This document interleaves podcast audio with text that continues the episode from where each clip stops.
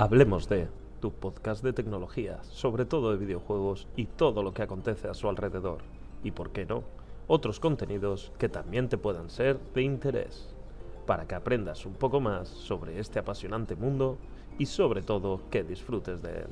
Soy Antonio Gutiérrez y empecemos.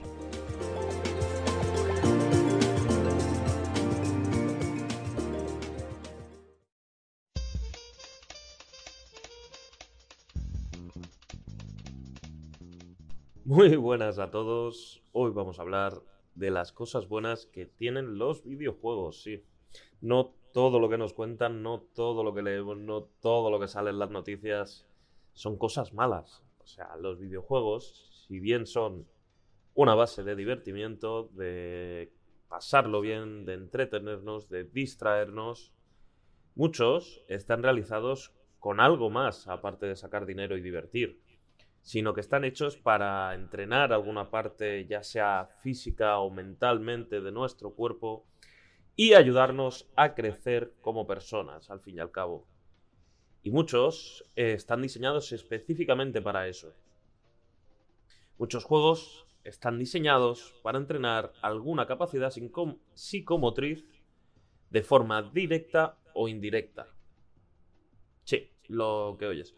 Muchos juegos como puede ser el Brain Training, no sé si os acordáis, surgió en el dispositivo de Nintendo allá por el 2007, si no me equivoco, de Nintendo DS. Estos videojuegos estaban hechos para entrenar tu mente a partir de ciertos minijuegos y te picaban de cierta manera eh, diciéndote la edad mental, según ellos, que tú tuvieras. O sea, era muy gracioso porque tú la primera vez que jugabas no tenías ni mucha idea de cómo iba el juego o cuáles eran los minijuegos, no te los conocías. ¿Y qué sorpresa te llevabas al terminarlo? Pues que resulta que tenías 68 años. sí, sí, 68 años. Claro, ¿cuál era el problema de este videojuego? Al ser para un dispositivo de tan limitado como era la Nintendo DS en aquella época, eh, lo que pasaba es que los videojuegos eran, los minijuegos, perdón, eran muy repetitivos y cuando ya te los aprendías o te sabías cómo funcionaba el algoritmo, etcétera, o sea, ya te lo conoces, sabes por dónde van los tiros y bien, pues los esquivas. De repente tenías unos 21 añitos de edad mentalmente, hicieras lo que hicieras porque ya te lo conocías. Pero no todo es la mente. Eh, también tenemos, yo voy a hablar de Nintendo, pero existe muchísima mayor variedad del deporte físico, como era el Wii Sports en su momento dado, con el mandito que fue el boom y la revolución en su momento, y más específicamente de lo que era el Wii, el Wii Fit, que a día de hoy pues ya más se traduce al Ring Fit Adventure, pero vamos a comentarlos un poquito por encima. El Wii Fit era una placa, un... ¿Cómo se llama? Un aparato que, vendía, que venía para la Wii en su momento de Nintendo, que lo que hacía era que nosotros nos subíamos y a partir de ciertos ejercicios, de ciertos minijuegos, como era el yoga, bueno, te hacían hacer yoga, el videojuego no era de yoga como tal, te hacían entrenar el equilibrio, eh, diferentes maneras, por así decirlo, de tú moverte un poquito para que no fueras tan perezoso y a la vez pues jugar a un videojuego, ¿no? que al fin y al cabo es lo que queremos todos cuando nos compramos una consola y por supuesto nos compramos un juego. Ahora, a día de hoy, para la Switch de Nintendo también, tenemos el Ring Fit Adventure, que lo que es es un anillo, una especie de disco de goma flexible que tú puedes doblar y plegar y se adapta a la movilidad tuya. Le ponemos los dos manditos, el azul y el rojo, o los grises, o si te has comprado otro colorín, pues disfrútalo, tío, o tía, es tu rollo, haz lo que te apetezca. Ponemos los dos manditos y a través de diferentes ejercicios, uno en la pierna y otro en el aro, si no me equivoco, vamos haciendo ciertos movimientos como puede ser footing, eh, gimnasia de estar por casa, de esto aeróbica o anaeróbica. Y la verdad es que cansa, yo lo he probado y es un poquito agotador. No te puedes echar unas partidas de cuatro horas porque eso es insano, pero a nivel físico como mental. Y estos videojuegos te, te meten bastante batute al cuerpo te hacen moverte de una manera bastante dinámica, porque al fin, y al, al fin y al cabo el juego es muy infantil, por así decirlo, pero con la tontería del movimiento no veas y cansa. Todo esto, por supuesto, ha tenido una evolución, ha tenido un desarrollo, ha tenido unos aciertos por unos lados, pero por supuesto también ha tenido fracasos. No sé si recordaréis el Kinect que salió para Xbox, que a día de hoy se utiliza más para la captura de movimiento en el ámbito del desarrollo de videojuegos que para jugar como tal. Esta Kinect eh, era para que tú jugando te movieras. Sí, o sea, cero misterio. Tenía como una captura de movimiento te detectaba las partes del cuerpo, entre comillas, y a partir de ahí, pues tenía unas funcionalidades.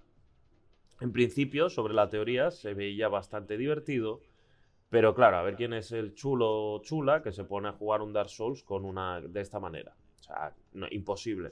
Problema que tuvo Kinect, aparte del fracaso a nivel comercial, y no voy a entrar mucho en detalle tampoco en ello, es que estos videojuegos eh, no eran específicamente para hacer deporte, o sea, eran mayoritariamente tonterías, con perdón. O sea, la idea era muy buena, pero mal desarrollada. Eh, un videojuego de, yo qué sé, vamos a correr y saltar, pero lo haces tú desde tu casa. Hombre, pues yo si vivo en un quinto piso, mis vecinos de debajo son unos tocanarices, los de arriba también, no puedo saltar en casa, no puedo obviamente dar golpes eh, pues no, hijo mío, esa idea está mal desarrollada. Esto ha pasado aparte por tener malos videojuegos, como por tener un mal enfoque.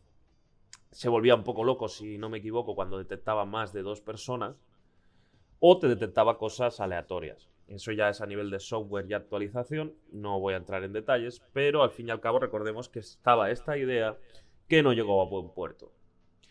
Antes que el Kinect teníamos el iToy, este para mí fue el boom en su época, a mí me pilló de niño y fue una pasada. Cuando salió recuerdo yo estar jugando con mi hermana o con mis primos todo el santo día que lo cogíamos del videoclub para echarnos las viciadas máximas con los minijuegos que al fin y al cabo eran tonterías. Tonterías sin ningún sentido. Pero nos gustaba. O sea, esto de hacer el cabra en casa con la cámara, minijuegos como podía ser el ping-pong o o minijuegos que eran tan sencillos como a limpiar cristaleras, a ver quién limpiaba más cristaleras en menos tiempo. Y estos sensores, eh, al ser, obviamente eran más viejos, son de principios de los 2000, era la cámara que venía en PlayStation 2 en aquella época. Y lo bien lo que servía era para detectaba más bien los movimientos eh, rápidos. O sea, si yo movía la mano, detectaba el movimiento eh, de por dónde he pasado yo la mano a X velocidad y hacía la interacción que en este caso si era el juego de limpiar ventanas, pues quitaba la espuma de la ventana y la dejaba impecable. También servía para un juego que era de hacer toques, que no lo pasábamos muy bien, otros que era rollo ping-pong de una esquina a otra de la pantalla, recordemos que en aquella época las pantallas aún eran cuadradas, pero bueno, era una diversión asegurada. Eh, como has visto y como te he comentado así brevemente, existen muchos juegos, por supuesto hay muchísimos más, o sea, tranquilamente el Sudoku para móvil ya es un juego diseñado para entrenarte la mente. Y como este existen muchísimos más.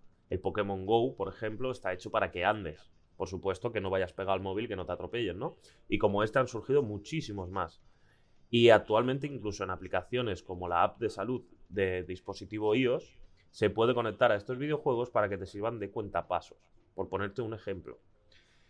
Actualmente existen muchísimos videojuegos y siempre hay alguno más. Si conoces alguno, por supuesto, déjamelo en los comentarios. Si puede ser interesante, lo comentaremos más adelante.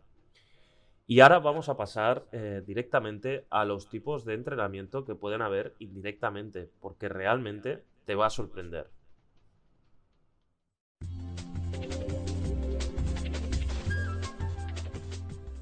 Muchos de los videojuegos que existen actualmente y hace décadas está comprobado que ayudan a los niños, y no tan niños, a los jóvenes, adolescentes, preadolescentes, a desarrollarse en ciertos aspectos.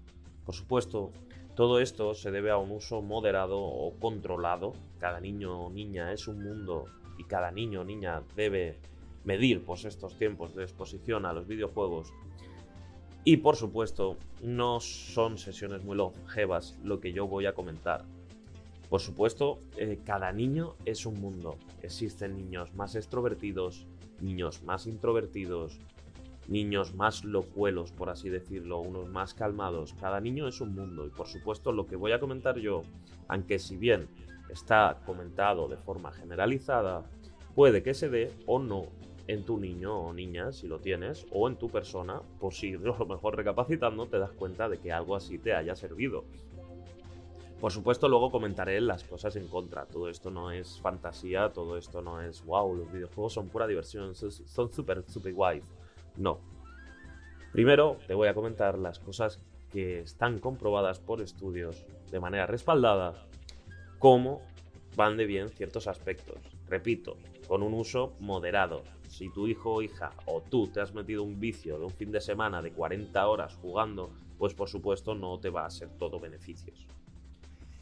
Para empezar, sobre todo los niños de más corta edad, un videojuego es muy positivo porque desarrollan el instinto de superación. El hecho de cuando a un niño o niña, ya seas tú o tus hijos, en caso de que los tenga, se plantea sobre un videojuego donde hay un reto, un puzzle, una cuestión a resolver, algo que no necesariamente tiene que ser muy difícil. O sea, si a mí ya sacarme un sudoku pues me llena, pues a un niño lo mejor pasarse un nivel de una manera muy sencilla a través de unas plataformas saltando o cualquier otro tipo genera un, perdón, un instinto de superación. También, por supuesto, aumentan la rapidez del razonamiento y estimulan la concentración.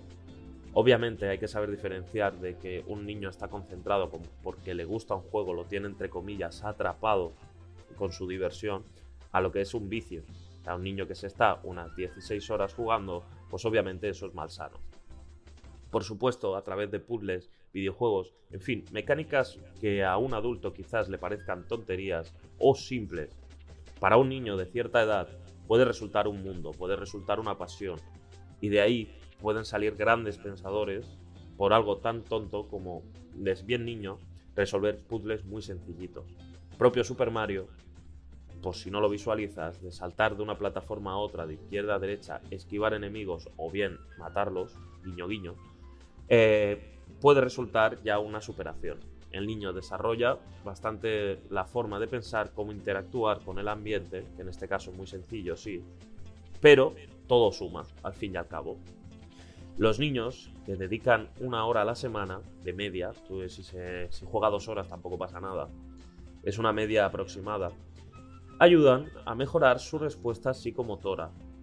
También tener en cuenta que, como estoy comentando todo el rato, un uso muy longevo a una temprana edad pueden llevar a problemas de comportamiento y sociabilidad. Por supuesto, está muy bien que el niño juegue en lo típico de vamos a dejar al niño un poquito entretenido mientras hago la lavadora, por poner un ejemplo. Está muy bien. Por supuesto, cada vez que el niño te moleste darle un videojuego, eh, pues igual no está tan bien. Yo ahí ya no entro en detalles, eso ya depende de cómo críe cada uno a su hijo. Yo no soy muy partidario de eso, pero en fin, no soy un experto tampoco. Los niños, como te comentaba, ayudan a mejorar su respuesta psicomotora. Para los no tan niños, un juego o un shooter, como puede ser el Call of Duty, eso de ponme un objetivo que yo lo apunto y lo disparo, ese pequeño instante que normalmente son de medidas de tiempo muy cortas, que lo que al fin y al cabo es ponme una diana que yo la veo y disparo, ayuda mucho a lo que es el efecto acción-reacción. Algo que con la edad lo vamos perdiendo, sobre todo cuando nos acostumbramos o nos acomodamos, mejor dicho, a lo que es al fin y al cabo nuestra vida cotidiana. Si yo estoy todo el día sentado en una oficina, eh, tecleando y tecleando, eh, enviando mails, en fin, vamos a, suponer entre comillas lo típico que se hace en una oficina. Si yo estoy todo el día en este ambiente, eh, mis sentidos se van apagando, yo no me expongo a riesgos, no me expongo a interacciones fuertes. Lo más fuerte que me puede pasar a mí es que me aparezca una notificación y me asuste, ¿no? Eh, obviamente, a un policía este tipo de estímulos son muy distintos. Eh, caso del policía, te estoy poniendo yo, tiene que estar atentos a los peligros, de que en pleno servicio no le saquen una navaja. Fin, es otro tipo de entrenamiento. Quizás estas personas, no juzgo yo a los agentes de la autoridad, tienen unas eh, eh, tiempo de reacción muy rápido, pero quizás con un entrenamiento inadecuado a la reacción pueden hacer que hagan mal su oficio.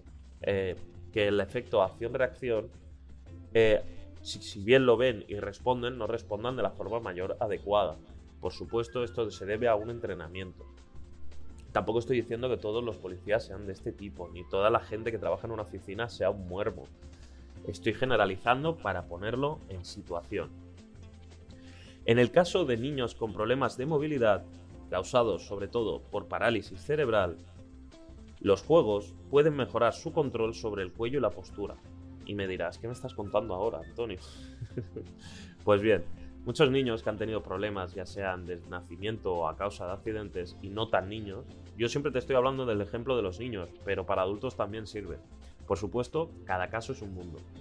Los niños, o niñas en este caso, que han tenido problemas cerebrales, a ponerle un videojuego donde realmente a él se le hace más divertido, no se le hace tan tostón, algo que es muy difícil en niños, que no sea todo un tostón, se les puede ayudar a entrenar estos aspectos cerebrales, eh, el efecto acción-reacción, los estímulos, ayudar entre comillas a despertar esas partes que están mayormente adormecidas en el cerebro. Te repito, yo no soy un experto en cerebros tampoco, igual digo algún disparate, no me juzgues por favor. Este tipo de videojuegos, que luego los comentaremos más adelante, los Serious Game, están desarrollados especialmente para ayudar a ciertos problemas y desarrollo físico Está comprobado que los juegos de este ámbito ayudan muchísimo más que terapias tradicionales. Como te he comentado, todo esto que estoy diciendo está respaldado por estudios previos. No los tengo apuntados, pero ahí están todos. Muchos niños, si has sido como yo, ya has sido un cabezón y un egoísta cuando eras pequeño, los videojuegos, sobre todo el ámbito multijugador y en cooperativo, ayuda mucho a que el niño pues no sea tan egoísta, no sea tan egocéntrico. Yo he sido de esos niños un poquito egoístas, o bastante, según mi madre, claro. o los videojuegos con cooperativo ayudan a que el niño, eh, si bien sobre todo pasa con los hijos únicos, se abran un poquito de mente. Eh, jueguen con otros niños, pierdan el miedo a hablar con otros niños, a compartir, que aprendan a divertirse, que no siempre es lo que dicen ellos, que a veces lo que diga el otro también importa. En fin, todo este tipo de cosas que al fin y al cabo ayudan al desarrollo en el aprendizaje de los niños en primaria en parvulario, sobre todo el compartir, el disfrutar, eh, en fin, o sea, no todo este tipo de cosas. No voy a entrar en detalles, no me apetece tampoco mucho, pero es lo que comento, es muy importante que un niño comparta, disfruta y sobre todo que no sea egoísta, que hay más cosas en el mundo que él solo. Estos videojuegos son de especial ayuda para estos niños que quizás son más cerraditos o tienen ese miedo a abrirse a los demás. También se cree que muchos videojuegos, este no está, los estudios aún lo están investigando entre comillas, de que los videojuegos pueden ayudar a corregir la ampliopía u ojo vago, en combinación con el tratamiento estándar, por supuesto. Eh, se está mirando de que si los juegos en general ayudan o si es necesario en este caso desarrollar algún tipo de videojuego para que el niño niña o persona ya quizás un pelín más adulto pueda a partir de la práctica y, y siempre desde la base de la diversión poder mejorar este defecto visual. También se cree... ¿Qué se cree?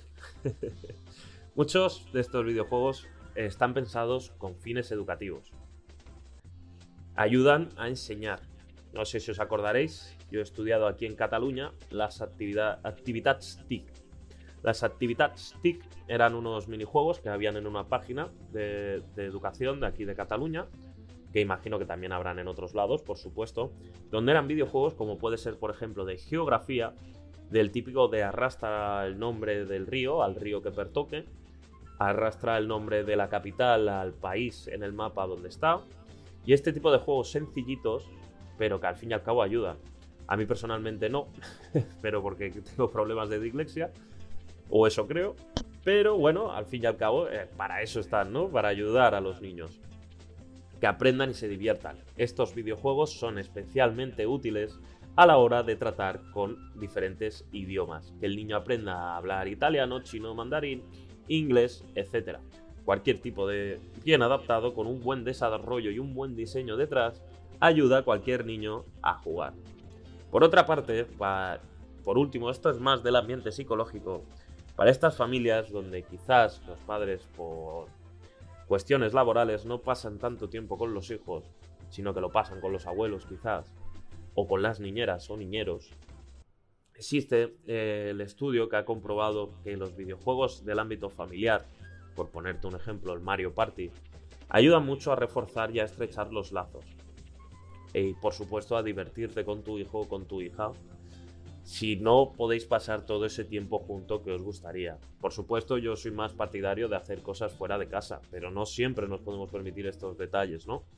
A veces un video, algo tan simple como echarte una tarde con tu niño, con tu niña, a un Mario Party, y como un Mario Party puede ser cualquier videojuego, te va a dar unas risas aseguradas. Te va a vas a echar un buen rato con tu niño, con tu niña, y eso se valora mucho. Lo vas a valorar tú y en especial tus hijos. Por supuesto, como todo, en los videojuegos también son blanco de críticas. Y aunque todo lo que se comenta, o te voy a comentar, mejor dicho, no es verdad, también hay que destacar que ciertos aspectos negativos hay que tenerlos en cuenta. Pero todo esto, al fin y al cabo, depende del control que lleven los padres o tutores legales sobre dicho, dichos hábitos. Los videojuegos no hay que descartar que, como todo, al ser un pasatiempo y una forma de distraernos puede desembocar a una adicción. Hay que saber diferenciar siempre de que un videojuego sea adicción o no. Por supuesto, no hay que alarmarse, no hay que ser un disparate de ay mi niño se me ha viciado, ay mi niño no se despega de delante del ordenador o de la consola, ay mi niño. Por supuesto, todo esto tiene que haber un control. Y si la persona que lo juega, el niño, niña, preadolescente o adolescente, no maneja un control adecuado, hay que hacerle entender lo que puede ser una adicción. Por supuesto hay que comprender que no todo es una adicción, hay más síntomas aparte de pasar muchas horas delante de, una pantalla, pero es muy importante tenerlo en cuenta, hay que enseñar desde jóvenes que hay que, usar de manera... ¡Oh, que me lío, perdón! hay que usar de manera medida respectivos aparatos.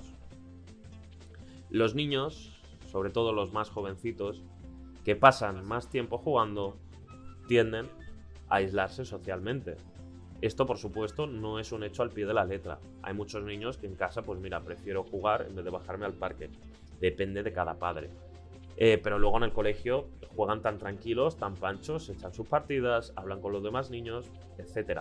Gustos, colores. Por otra parte, hay que tener en cuenta de que quizás ese niño no se relaciona bien en clase. Hay que darse cuenta de que si el niño está jugando simplemente porque le gusta, o el niño está jugando porque tiene problemas a la hora de comunicarse con el resto, no se sienta a gusto o cualquier motivo. Yo no soy un experto, pero es muy importante eh, comparar el comportamiento en casa como fuera de casa, fuera del ámbito de confort. Hay que también tener mucho cuidado a la hora de comprar videojuegos que estos eh, pueden exponer a los niños a contenidos no aptos para su edad.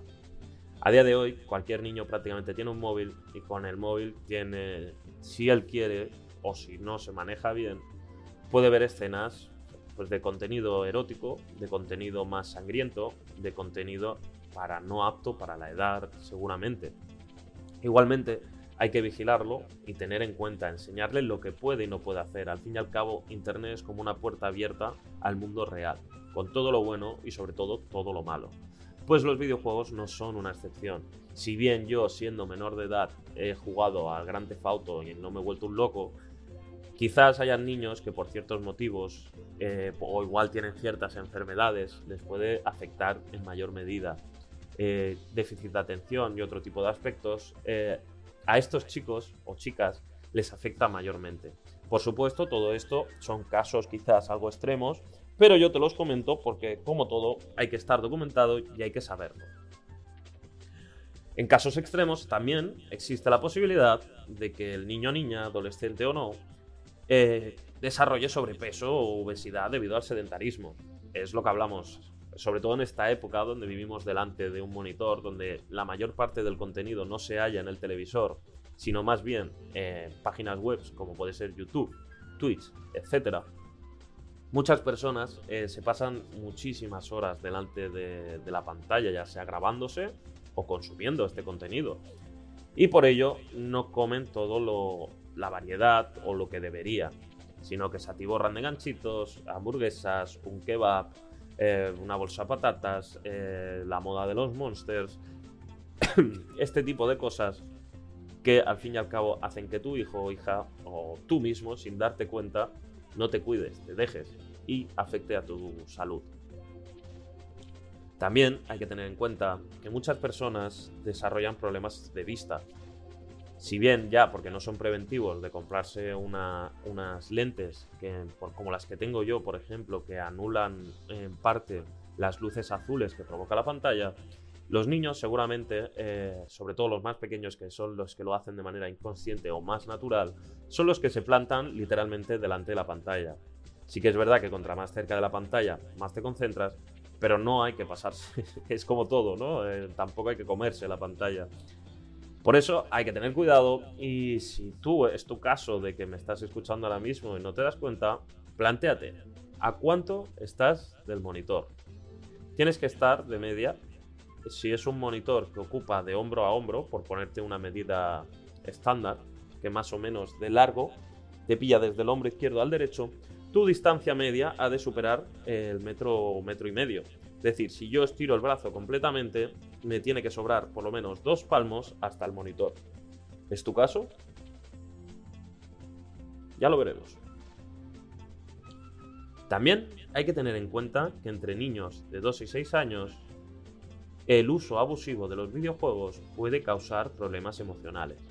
Este, en verdad, no viene a raíz del videojuego como tal, sino todo entre comillas lo que se está perdiendo por jugar a un videojuego. En estos casos, suele, los, los más extremos suelen ser la de los papis, que por algún motivo eh, al niño lo dejan delante de la pantalla de toma. Mm, juega esto que papá y mamá están, yo qué sé, limpiando. Eh, papá mamá están hablando. Papá y mamá están haciendo esto. Eh, la de con perdón, que no tiene que ser necesariamente la de que me quito al niño poniéndolo delante de una pantalla.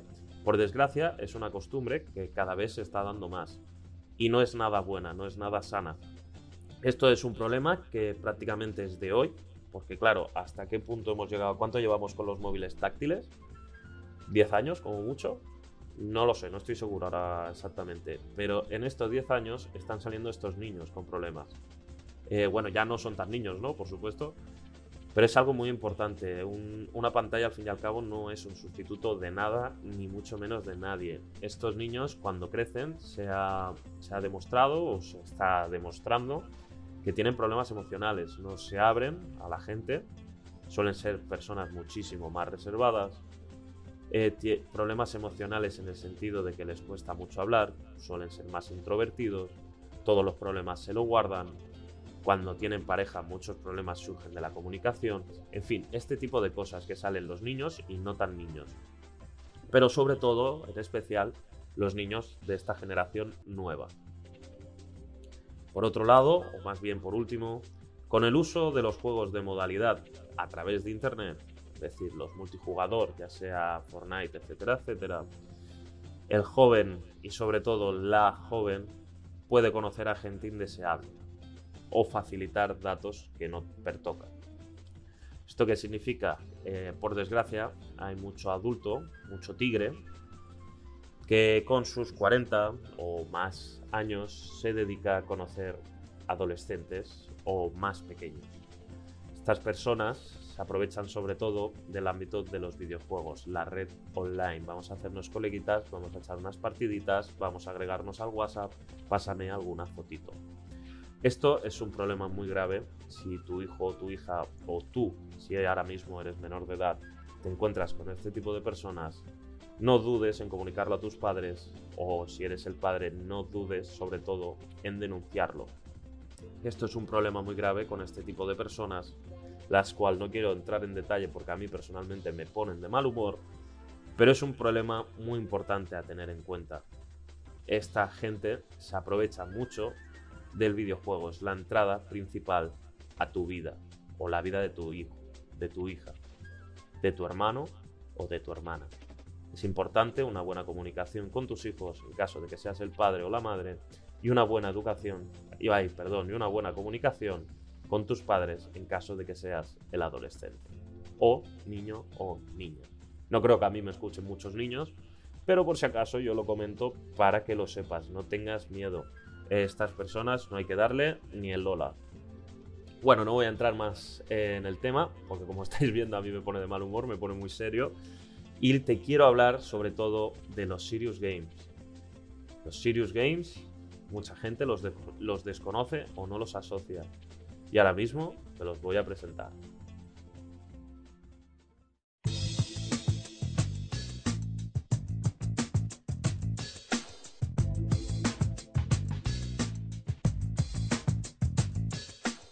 ¿Por qué son tan importantes los Serious Games? Pues bien, te lo voy a explicar así un poquito breve. Los Serious Games son videojuegos diseñados con un propósito más didáctico que para fines de puro entretenimiento, aunque esto no los hace más aburridos. Un videojuego siempre parte de divertir, pero ¿cuál es su funcionalidad? Sus principales beneficios son la capacidad que tienen de educar y transmitir conocimientos. Conocimientos mediante el videojuego. ¿Esto qué quiere decir, no? Porque te lo he dado así un poco de descripción de diccionario. Significa que si bien todo videojuego está hecho para entretener, para divertir, para que lo pases bien, los juegos de ambiente serious game no es que sean serios, no es que seas juegos de... ¡Pah! ¡Qué coñazo! Que un drama aquí de telenovela o de peli de Antena 3. No un videojuego de Serious Game está diseñado para que tú aprendas algo, para que desarrolles o crezcas. ¿Esto qué quiere decir? Pues bien, existen tres ámbitos principales. Luego, por supuesto, existen derivados o mezclados. Te los voy a comentar a ver si los así lo comprendes un poquito mejor. Un poquito más fácil y que no sea un tostón de que te diga esto es A, esto es B o esto es C. Y tú me digas, Fer Antonio, mm, eh, me da igual, ¿no? Un poquito tostón. Pues no, mira, por ejemplo, existen, eh, como te he comentado, existen tres. Vamos a empezar por el primero, porque así lo ves un poquito más, que no todo es educativo, no todo es de colegio, como he comentado anteriormente. Y bien, existen videojuegos del ámbito empresarial. Me dirás tú, pues mira, pues yo he trabajado toda mi vida en tal sitio y a mí no me han puesto un videojuego. Ya, bueno, es, aún es un método de formación que no está empleado en todos los sitios, está en pleno desarrollo, pero la cuestión es facilitarlo, que todo sea más fácil y ahora te comento el por qué. Por ejemplo, en un ámbito profesional o un ámbito profesional más específico, existen videojuegos para enseñar y esto es tan fácil como irte a un simulador. Un simulador puede ser de grúa, puede ser de aviación, puede ser incluso en la NASA, tienen simuladores de vuelo eh, eh, extraterrestre, o sea, que no es aterrizaje en la luna, un, etc. Diferentes ambientes, para que me entiendas. Estos videojuegos, al fin y al cabo, ¿para qué están desarrollados? Pues si, por ejemplo, tú llevas un avión, no me digas cuál porque yo no entiendo mucho, eh, si tú llevas un avión de estos que llevan, o lo mejor llevas 500 personas, pues a ti te van a poner un simulador donde tú tengas que aterrizar y tengas que enfrentarte, entre comillas, a diferentes aspectos meteorológicos, ¿no? De si atraviesas una tormenta eléctrica o estás en un sitio de muchas turbulencias y tienes que aterrizar. Este tipo de cositas, ¿no? Pues estos videojuegos están diseñados para que el aviador eh, nada más vuele, pues no se nos mate el hombre, ¿no? o la mujer. Eh, pues lo mismo existe para las grúas, de que no se te caiga el peso, o existen para ámbitos más específicos de los que tú te crees. Por ejemplo, existen para recursos humanos. Y dirás tú, ¿cómo que recursos humanos? Lo que te digo. Recursos humanos, por ejemplo, hay un simulador de charlas. O sea, lo que tienes tú que evaluar en la entrevista. Y es muy gracioso porque lo puedes buscar por internet de cómo te comportas tú como entrevistador. Por, esto es un ejemplo, ¿eh? existen muchos más. De evaluarte y sobre todo de que te des cuenta de que tienes que ser lo más neutro posible. Por ejemplo, y me dirás tú, mm, yo puedo ser muy ético. Pues una de las pruebas que es muy gracioso es cuando te ponen a diferentes personas y por supuesto unos destacan más que otros por lo atractivo o atractivas que son, ¿no? Pues este tipo de cuestiones, como pueden ser tonterías, o dos personas que más o menos tienen el mismo perfil por cuál decantarte, se dan en este tipo de videojuegos. Es muy gracioso, eh, o al menos a mí me llama muchísimo la atención, porque yo no era consciente, no me he dado cuenta hasta de que existe precisamente este ejemplo que te estoy poniendo, hasta que no me he puesto yo a indagar más para poder comentártelo aquí. Yo sabía lo que eran los Serious Game, pero no todos lo que hay, por supuesto. Existen simuladores de entrevistas, de ventas, eh, seguridad, no es broma, de por ejemplo trabajas en un banco y te atracan. O sea, que tú dirás, vaya tonterías, ¿no? Pues no, eh, la verdad es que no, o sea, te están entrenando para diferentes situaciones, para que tú aprendas y te desarrolles correctamente. Y es, desde mi punto de vista, fantástico.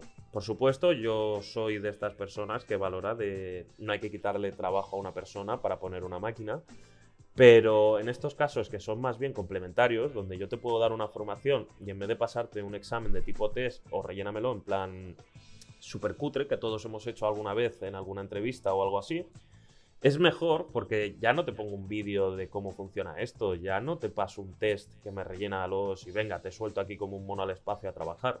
No, te pongo un entrenamiento más especializado, que al fin y al cabo es lo que nos entra más por la vista, al jugarlo te, te llena más las cosas como son y por supuesto lo más importante, retienes mayor información. Como bien te estoy comentando, eh, uno de los ámbitos es el educativo. Son videojuegos que se dedican a enseñar sobre un ámbito específico y cuando hablamos de educación, hay que destacarlo, no nos referimos solo al ámbito de la educación primaria o secundaria, sino que también en áreas educativas específicas, ya sea, por ejemplo, un grado medio, un grado superior o una carrera, a través de simulaciones, porque al fin y al cabo estos juegos se basan en simulaciones, como el PC Simulator, te enseñan eh, sobre un ámbito como puede ser la ciberseguridad. Tú puedes ser, existen videojuegos donde tú tienes que crear protocolos de cortafuegos. O sea, evitar que te, te hackeen, proteger tu servidor. Eh, aprender idiomas, como hemos comentado antes con los niños, eh, aprender de negocios, simuladores, como imagínate un SimCity, pero de tu negocio. Tú dirás, vaya tontería, eh, existe.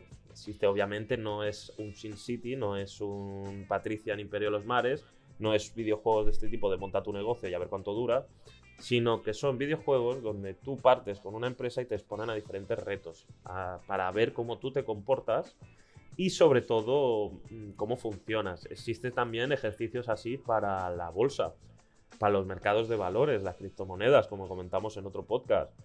Eh, este tipo de cosas son muy interesantes y sobre todo muy relevantes, porque como te comento, la información nos entra así mejor. Existe para la biología, para que te aprendas el cuerpo humano, cómo funciona, los efectos del tabaco, este tipo de cosas. Son muy divertidas las cosas como son y sobre todo muy didácticas, que es lo que nos gusta, ¿no? Al fin y al cabo, aprender y crecer junto a, bueno, haciendo lo que más nos gusta, que es jugar. Todo esto hay que tenerlo siempre en cuenta. Por último, y el que a mí personalmente me llena más y me gusta más es el ámbito sanitario. Pero ¿qué me estás container, no? Eh, sí, no es, no es que enseñemos a los médicos a operar. Esto ya mm, existe, pero de otra manera.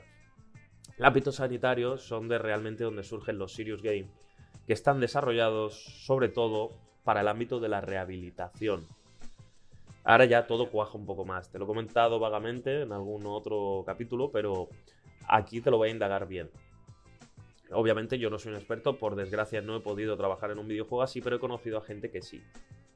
Estos videojuegos, supongamos que yo he tenido un accidente, me han tenido que operar de la muñeca.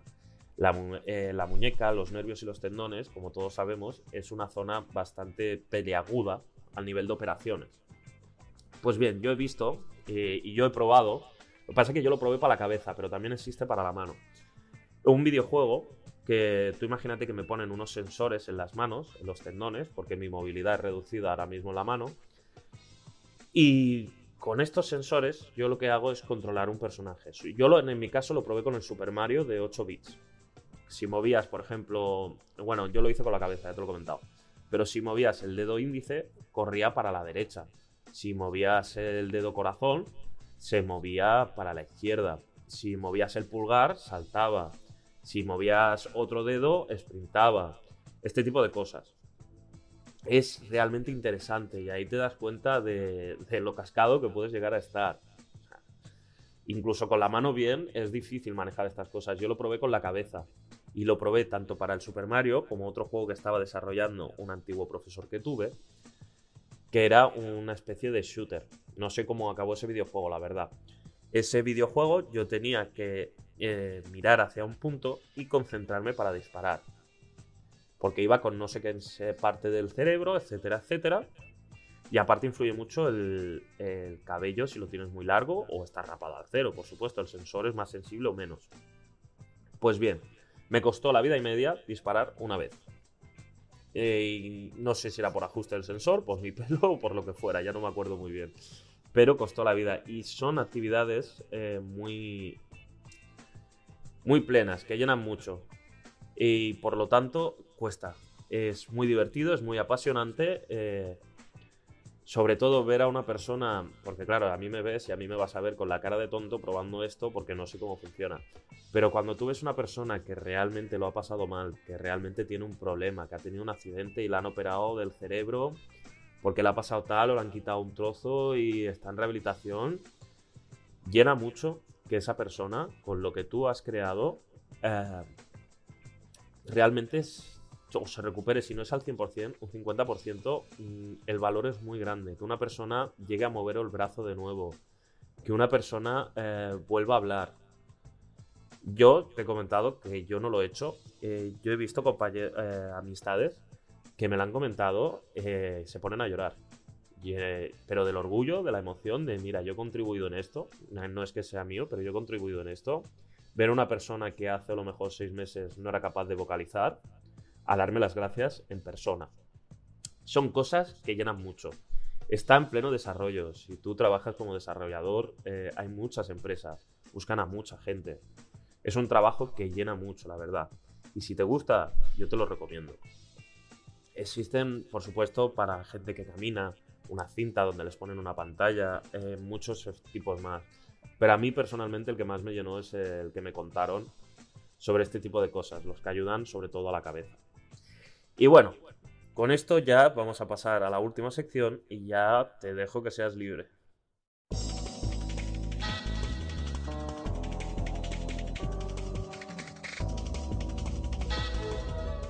Para terminar, vamos a hacer una reflexión final. Los videojuegos parten siempre de una base de entretenimiento. Sirven para divertir.